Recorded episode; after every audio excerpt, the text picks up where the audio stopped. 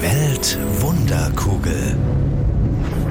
Klimaforschung mit Markus Rex. Der Leiter der größten Arktis-Expedition aller Zeiten, der sitzt jetzt zu Hause bei sich mit festem Boden unter den Füßen in Potsdam und ich bin mit ihm über eine App verbunden. Hallo Markus Rex. Hallo. Sie sind Klimaforscher, Atmosphärenphysiker beim Alfred Wegener Institut und bis vor kurzem waren Sie auf dem deutschen Forschungsschiff auf der Polarstern monatelang in der Arktis unterwegs. Was ist Ihnen eigentlich lieber? Also milde Temperaturen wie jetzt bei uns gerade oder die klirrende Kälte und Eispanzer an den Wimpern? Dieses Eis äh, finde ich schon sehr faszinierend und äh, ich bin jetzt seit zehn Tagen wieder hier in der normalen Welt an Land, aber ich drifte auch gedanklich immer wieder zurück in die Eisumgebung. Das ist schon eine ganz fantastische Landschaft und die klirrende Kälte liegt mir auch. Ganz praktische Frage, wo sitzen Sie jetzt gerade? Küche, Bad, Vorratskammer? Im Moment sitze ich in meinem Arbeitszimmer zu Hause und habe einen wunderschönen Blick auf die grünen Gärten hier. Es scheint ja hier auch tatsächlich gerade die Sonne bei uns. Okay. Mein Name ist Christiane von Wolf. Ich bin Redakteurin bei SWR1 Baden-Württemberg. Wir wollen uns in dieser Podcast-Staffel unseren Planeten genauer anschauen. Wir werden Temperatur fühlen, den Klimawandel Stück für Stück erklären und wir verreisen auch jedes Mal. Sie nehmen uns mit in die Arktis. Dieses Tuten kennen Sie. Ja, das ist das Tuten unseres äh, geliebten Eisbrechers, der Polarstern. Für mich schon sehr, sehr lange Zeiten Heimat gewesen. Sie sind ja mit dem Forschungsschiff Polarstern schon sehr oft in die zentrale Arktis gefahren, Richtung Nordpol. Und nehmen Sie uns mal mit. Irgendwann kommt ja dann die Eiskante, also ein Bereich, wo normale Schiffe umdrehen müssen. Wie, wie sieht's da genau aus? Ja, das ist ganz faszinierend. Das Erste, was man vom Eis sieht, sieht man gar nicht auf dem Wasser, sondern man sieht es am Himmel. Einen weißen, hell leuchtenden Streifen äh, in den Wolken. Das Eis reflektiert ja das ganze Sonnenlicht zurück und leuchtet die Wolken von unten an. Und deswegen äh, sieht man da diese, diese weiß leuchtenden Wolken voraus, ganz bevor man das Eis noch auf dem Wasser liegen sieht. Wenn man mhm. dann näher kommt, dann sieht man die Eisschollen auch auf dem Wasser treiben, kommt in das Eis rein, es fängt an zu rumpeln im Schiff und dann sind wir endlich im Eis. Dieses Rumpeln, wie muss man sich das vorstellen? Also spürt man das am ganzen Körper? Muss man sich währenddessen festhalten? Fährt da dieses Schiff mit aller Gewalt ins Eis rein oder wie ist es? Das kommt ganz auf das Eis an. Es gibt ja ganz unterschiedliche Eisarten. Zunächst mal an der Eiskante trifft man erstmal auf treibende Schollen, die schiebt das Schiff noch locker beiseite. Aber wenn man dann tiefer tiefer ins Eis reinkommt und äh, man richtig in die Eisbrechfahrt kommt und das Schiff sich äh, einen Weg durch das Eis freibrechen muss, ähm, dann wirft es sich auf die Schollen drauf, ganz unerwartet, wirft es sich plötzlich nach oben, kippt zur Seite, äh, bricht dann unter seinem eigenen Gewicht die Schollen durch und kracht wieder nach unten rein. Das ist ganz dynamisch und gibt ganz äh, unerwartete Bewegungen im Schiff, ganz anders, als wenn man durchs Wasser fährt, wo ja die Wellen relativ gleichmäßig das Schiff hin und her wiegen und man diese Bewegung schon in seinen Bewegungsablauf mit einbaut programmieren kann.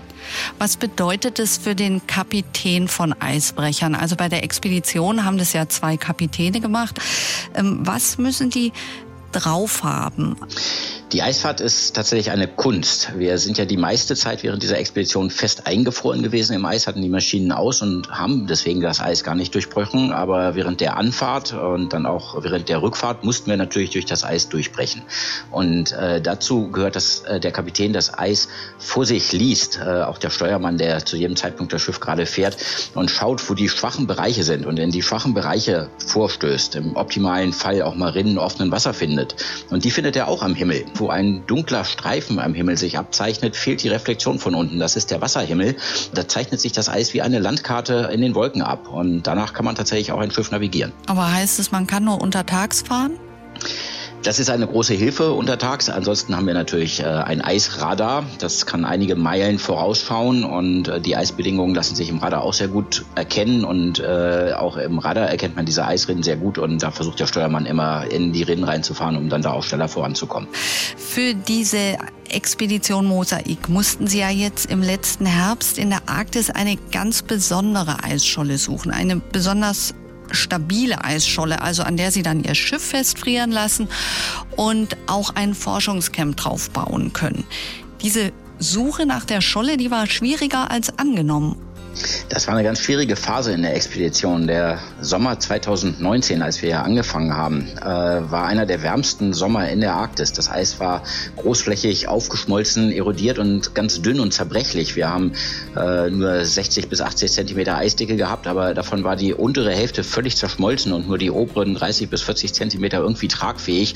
Das ist keine Eisumgebung, auf der man eine Forschungsstadt aufs Eis bauen kann und auch das Schiff kann man da drin nicht verankern. Das wäre vom ersten Sturm quer durch dieses Eis durchgedrückt worden. Sie haben sich dann an Satellitenbildern orientiert und irgendwann tatsächlich eine Scholle entdeckt, wo Sie sagen, die schauen wir uns jetzt genauer an.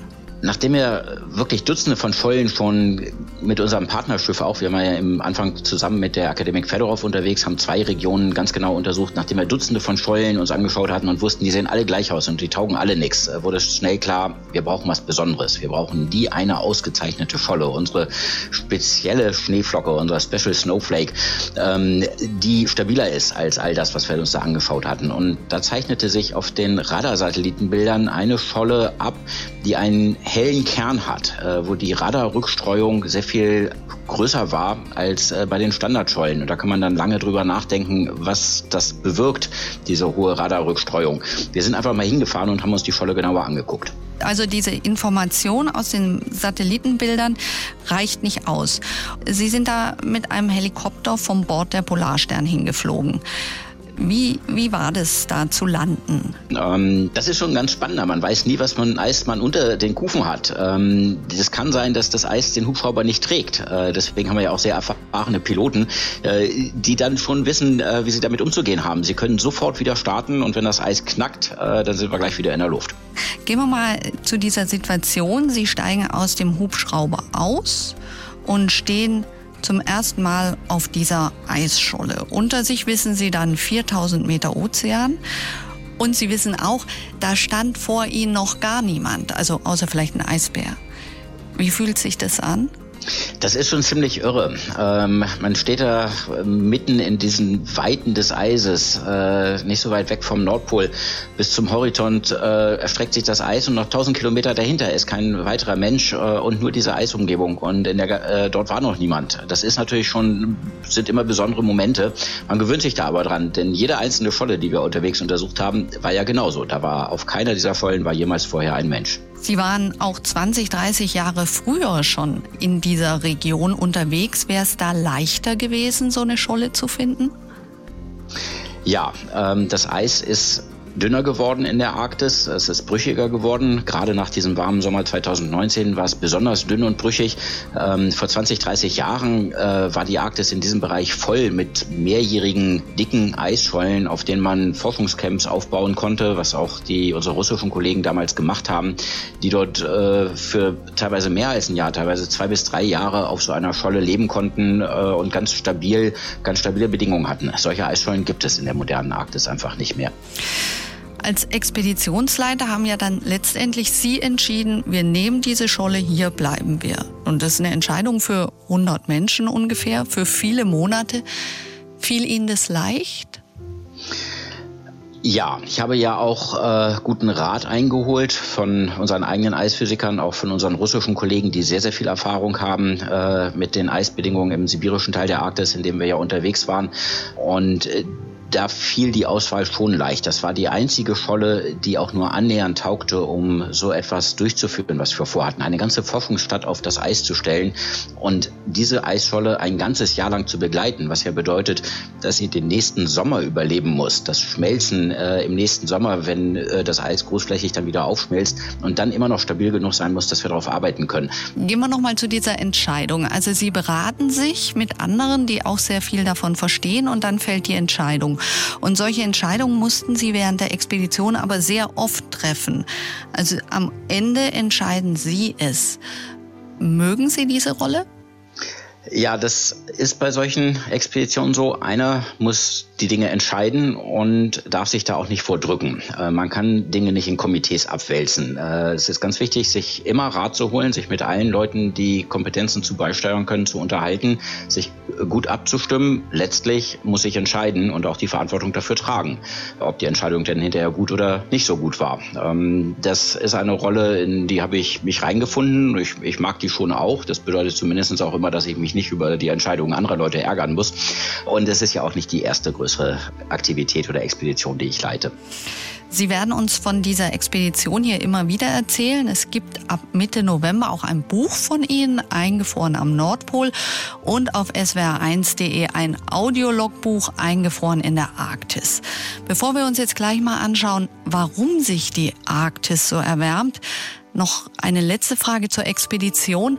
Als diese Entscheidung gefallen war und die Polarstern dann ihre Position zum Festfrieren an der Scholle gefunden hat, und der Motor abgestellt wurde. Erinnern Sie sich da noch dran? Oh ja, das, waren, das war einer der ganz wichtigen Momente der Expedition. An der Stelle, als wir unsere Maschinen ausgeschaltet haben, haben wir die Kontrolle abgegeben. Da war auch ich nicht mehr in der Kontrolle dessen, wie es weitergeht. Das hat die Natur übernommen, das hat das Eis übernommen. Das Eis hat uns jetzt bestimmt, wo es lang geht. Das Eis wird von Wind und Strömungen über die Arktis getrieben und äh, wir befanden uns eben dort wirklich ausgesetzt äh, diesen Kräften der Natur. Wie viele Kilometer sind Sie gedriftet mit dieser Scholle? Erde? Wir sind letztlich äh, fast knapp 2000 Kilometer durch die Zentralarktis gedriftet mit dieser Scholle kleiner Ausflug in die Grundlagen der Klimaforschung jetzt. Das wollen wir in diesem Podcast immer wieder machen. Und ganz entscheidend für unser Klima sind Treibhausgase. Herr Rex, ich habe eine Gleichung gelesen. Eine Tonne CO2-Ausstoß bewirkt, dass drei Quadratmeter Arktiseis schmelzen. Stimmt es so?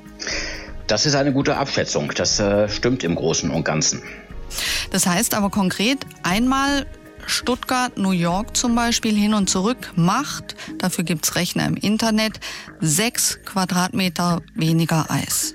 Das ist so. Und wir haben im Sommer äh, zurzeit auf der Arktis noch etwa vier Millionen Quadratkilometer Eis liegen. Da können Sie ausrechnen, wie viel Transatlantikflüge wir noch frei haben, bevor das Eis weg ist. Womit produzieren wir denn am meisten Treibhausgase? Die großen in unseren Industrieländern hier in, in Deutschland, in Mitteleuropa, die großen äh, Emittenten sind die Industrie, äh, die Energieerzeugung und die Gebäudewirtschaft. Ähm, das heißt, das Heizen im geringen Maße auch das Kühlen im Sommer, die Klimaanlagen unserer Gebäude und auch die Erstellung der Gebäude, auch bei der Betonproduktion wird äh, relativ viel CO2 frei. Und äh, natürlich auch der Verkehrssektor, unsere Mobilität. Mancher denkt vielleicht, dass man die Treibhausgase sieht, wenn man aus den Kaminen oder aus den Auspüffen was aufsteigen sieht, aber Treibhausgase kann man weder riechen noch sehen, richtig? Das ist richtig. Äh, Sie sehen aus den Auspüffen Wasserdampf, äh, teilweise Ruß, manchmal, wenn es richtig braun ist, äh, heutzutage nicht mehr allzu viel, auch Stickoxide. Selbst wenn man da gar nichts sieht, können da große Mengen CO2 bei rauskommen. Wir pusten also diese großen Mengen raus. Wo landen die dann genau in der Atmosphäre? Das ist ein ganz, ganz wichtiger Punkt, das genau zu verstehen. Ähm, von den Treibhausgasen, die wir in die Atmosphäre freisetzen, geht etwa ein Viertel direkt in die Ozeane, wird vom Ozean aufgenommen und ist damit äh, zunächst mal weg aus unserem System. Ein weiteres gutes Viertel wird von äh, sehr dankbar von unseren Landoberflächen aufgenommen. Unsere Natur hilft uns da. Es wird äh, in äh, verstärkte Produktion von Biomasse aufgenommen äh, und verschwindet auch. Dann bleibt aber leider noch knapp die Hälfte.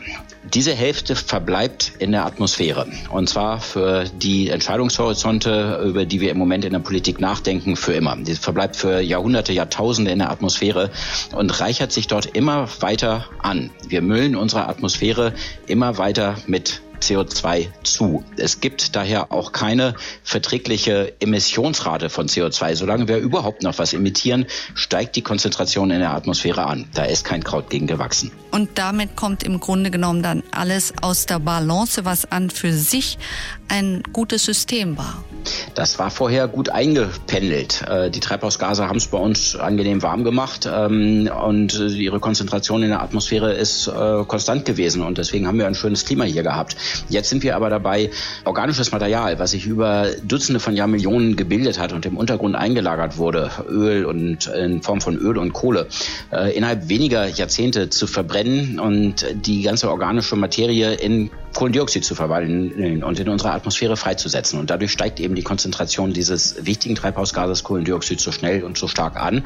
Und das führt zu der Klimaerwärmung, die wir gerade beobachten und wird auch in der Zukunft noch zu sehr viel weiterer Erwärmung führen. Das fing ja im Grunde genommen an mit der Industrialisierung Und es ist auch nicht unbedingt mm, absehbar, wann es aufhört. Sei denn, wir ändern es. Richtig, das fing an, als der Mensch äh, in zunehmendem Maße energiehungrig wurde. Über sehr, sehr lange Zeiten war unsere einzige Methode, Energie herzustellen, Kohl und Erdöl zu verbrennen. Ein kleines bisschen Wasserkraft haben wir schon immer genutzt, aber das spielte keine große Rolle. Das hört erst auf, entweder wenn wir uns entscheiden, damit aufzuhören, weil wir Sorgen um unser Klima haben, oder wenn wir einfach die gesamte Kohle und das gesamte Erdöl, was in unserer Erdkruste so äh, gelagert ist, verbrannt haben. Das wäre allerdings allerdings viel zu spät. Dann ist es auf diesem Planeten viele Grad Celsius wärmer und wir handeln uns damit dermaßen massive Probleme mit unserem Klima ein, dass wir diese Welt wirklich vermeiden wollen. Also es gibt einen direkten Kausalzusammenhang zwischen unseren zusätzlichen Treibhausgasemissionen und der Erwärmung. Das ist, und das muss man ganz klar so sagen, das ist in der Wissenschaft vollständig äh, unumstritten. Äh, auch wenn das in der öffentlichen Diskussion vielleicht immer noch mal so daherkommt, als würde darüber äh, gestritten. Das ist nicht der Fall. Jeder, der sich damit auskennt, weiß, dass die Erwärmung äh, des Planeten, die wir im Moment beobachten äh, und die sich auch in die Zukunft fortsetzen wird, an der Emission von Treibhausgasen durch den Menschen liegt. Auf unserer Kugel und über unsere Kugel gibt es jeden Tag tausende von Meldungen und Interviews, die sich krass widersprechen. Da haben wir zum Beispiel Greta Thunberg. Sie bezieht sich immer auf Wissenschaftler und ist überzeugt, wir stecken mitten in einer Klimakrise. Wir müssen uns klar machen, dass die Zeit für kleine Schritte in die richtige Richtung vorbei ist. Und dass wenn wir in der Lage sein wollen, die Klimakrise zu lösen, in Anführungszeichen, dann müssen wir in der Lage sein, ihre Ausmaße zu begreifen. Ein Gegenpol zu Greta und auch sehr einflussreich ist US-Präsident Donald Trump. Er hat vor kurzem Kaliforniern, die sich wegen der dramatischen Waldbrände Sorgen wegen des Klimawandels machen, gesagt. It'll start getting cooler. You just watch. I wish science agreed with you. Also, es wird wieder kälter, sagt Trump. Man müsse nur abwarten. Und auf den Einwand, Wissenschaftler würden das anders sehen, sagt Trump. Die Frage ist, ob Wissenschaftler das tatsächlich wissen. Diese Widersprüche, Herr Rex, wie gut halten Sie die aus? Ja, das sind jetzt die äh, beiden Pole in der öffentlichen Diskussion, die wir ja sehen. Das sind gar nicht die Leute, die ich hauptsächlich im Kopf habe, wenn ich darüber nachdenke, wie wir hier vorankommen. Ähm, wir haben auf der einen Seite Leute, die von der Notwendigkeit von umfassenden Klimaschutzmaßnahmen schon lange überzeugt sind. Das ist gut so. Wir haben auf der anderen Seite gibt es sicherlich Leute, die werden wir auch nicht erreichen, die äh, wissenschaftlichen Argumenten nicht zugänglich sind. Da kann man sich ewige Zeiten dran abarbeiten. Man kommt im Klimaschutz damit aber auch nicht voran. Nein, ich glaube, wir müssen ganz viel über die große Masse nachdenken, über die vielen, vielen Menschen, die sich das alles so anhören, die schon auch verstanden haben, hier kommt ein Problem auf uns zu, aber noch ein bisschen unentschieden sind, wie wir jetzt damit umgehen müssen. Und hier braucht es viel Information. Hier braucht es ausgewogene, faire, verantwortungsbewusste Konzepte, wie wir unsere ambitionierten Klimaschutzziele erreichen können, die die Mehrheit dieser Menschen hinter sich versammeln können. Und ich glaube, da ist die Politik gefragt okay, aber Konzepte sind was anderes als eine Ankündigung. Also schauen wir die EU-Kommission an. Sie will in den nächsten zehn Jahren den CO2-Ausstoß um 55 Prozent reduzieren, hat sie zumindest gesagt. Das ist ein Etappenziel. Wie könnte jetzt ein sinnvolles Konzept aussehen, damit man das wirklich schafft? Wir sind äh, Weltmeister äh, im Ziele formulieren. Das können wir ganz hervorragend. Dass wir in zehn Jahren unseren CO2-Ausstoß um 55 Prozent reduzieren wollen, ist großartig. Aber wie machen wir denn das jetzt? Da müssen wir in die Umsetzung reingehen. Jetzt müssen wir Maßnahmen beschließen, die zu Veränderungen in unserem Leben führen. Äh, und diese Maßnahmen kriegen wir langfristig nur abgesichert in unseren Gesellschaften, wenn wir die Notwendigkeit dieser Maßnahmen, wenn das für ein breites und fundiertes Verständnis in der Mehrheit unserer Bevölkerung existiert und die Mehrheit dieser diese Maßnahmen unterstützt. Denn nur so erreicht man was in der Demokratie. Und deswegen müssen wir ganz viel erklären. Das heißt, die Wissenschaft muss auch noch mehr in die Gesellschaft hinein. Also da muss mehr Diskurs stattfinden. Ist da noch zu wenig Verbindung? Da bin ich von überzeugt. Ähm, wir müssen auch einfacher äh, kommunizieren. Wir müssen die Zusammenhänge besser erläutern. Es muss einfach jeder verstanden haben, dass solange wir netto noch CO2 freisetzen, sich das in der Atmosphäre einfach immer weiter anreichert und das Klima immer wärmer wird. Es muss wirklich von jedem verstanden sein, wie diese Zusammenhänge sind. Ähm, dass wir in sehr absehbarer absehbarer Zeit in eine Welt kommen müssen, wo wir netto kein CO2 mehr freisetzen, wir genauso viel aus der Atmosphäre entnehmen, wie wir in die Atmosphäre entlassen. Und dann müssen wir uns Maßnahmen überlegen, wie wir das erreichen können. Sie sind ein sehr engagierter Wissenschaftler. Sie sind nonstop im Einsatz. Sie sind jetzt sogar am Wochenende bereit, diesen Podcast aufzunehmen. Gehen raus an die Öffentlichkeit an ganz vielen Stellen. Ist Ihnen dieses Engagement eigentlich in die Wiege gelegt worden? Ich habe sicherlich auch schon in meinem Physikstudium äh, schon, schon gesehen, dass ich mich mit Dingen beschäftigen möchte, die eine gewisse Relevanz haben. Aber ähm, wissen Sie, ich komme gerade aus der Arktis zurück. Ich habe fast das letzte, mein letztes Jahr auf dem Eis verbracht. Ich habe es in einer faszinierenden Eisumgebung verbracht, die die mich immer wieder tief berührt hat, äh, von einer einzigartigen, faszinierenden Schönheit ist. Und immer wenn ich da stehe und mir sage, vielleicht werden meine Kinder nicht mehr in der Lage sein, das zu sehen, weil dieses Eis verschwindet, äh, weil wir dafür sorgen, dass die Sommer in der Arktis demnächst eisfrei werden äh, und es diese ganze Welt nicht mehr gibt. Das tut mir weh. Und das motiviert mich natürlich auch darin, noch meinen Beitrag dazu zu leisten, dass die Menschen verstehen, wie die Konsequenzen unserer heutigen Entscheidungen sind. Jeder darf sich frei nach seinem eigenen Gewissen so entscheiden, wie er das für richtig hält. Wichtig ist, dass wir Wissenschaftler möglichst vielen Menschen möglichst gut erläutern, was die Konsequenzen unserer heutigen Entscheidungen sind. Sie haben viel gesehen und engagieren sich deswegen auch dafür. Ihr Vater Dietrich Rex der war auch ein sehr engagierter Wissenschaftler, Experte für Raumfahrt und Weltraumschrott und er hat sehr viel erreicht durch sein Engagement. Ja, er war Professor für Raumflugtechnik äh, in Braunschweig und hat sehr, sehr früh das große Problem, was da auf uns zurollt, äh, erkannt, dass sich nämlich der Weltraumschrott äh, um die Erde herum, um unseren Planeten herum immer weiter anreichert und dass das äh, ein Feld ist, in dem wir internationale Regelungen brauchen, um Raumfahrt in Zukunft überhaupt noch weiter möglich zu machen. Er hat mit den entsprechenden UNO-Ausschüssen gearbeitet und hat dort dann Regelungen mit erreicht, um die Produktion von Weltraumschrott dramatisch einzuschränken. Es ist immer noch ein Problem, aber es ist kein so großes Problem mehr, wie es sich damals äh, am Horizont abzeichnete. Und das ist natürlich auch ein, ein toller Erfolg und das äh, trägt in einem ganz anderen Bereich dazu bei, dass unser Planet für zukünftige Generationen lebenswert bleibt und so erhalten bleibt, wie wir ihn übernommen haben und auch ein ganz wichtiges Feld ist. Und ich bin über einen Satz gestolpert von Ihrem Vater, den er vor vielen Jahren vor einem UN UN-Ausschuss gesagt hat. Die Menschheit wird sich in unserer Zeit bewusst, dass wir alle auf einer relativ kleinen Kugel der Erde zusammenleben und dass es unsere Aufgabe ist, diese wunderbare Kugel zu bewahren. Ja, ein sehr schönes Zitat. Äh, so wörtlich, wie Sie es gerade nochmal hier angebracht haben, äh, war es mir gar nicht bekannt. Aber es zeigt, dass er auch schon eine große Weitsicht hatte. Das war die erste Folge des Podcasts Weltwunderkugel. Wer mehr über die Arktis-Expedition von Markus Rex erfahren möchte, auf swr1.de und in der ARD Audiothek steht Markus Rex Audiologbuch, eingefroren in der Arktis. Und ab Mitte November von Markus Rex der Expeditionsbericht als Buch, Titel Eingefroren am Nordpol. Weltwunderkugel. Klimaforschung mit Markus Rex. Fragen und Anregungen an klima.swr1.de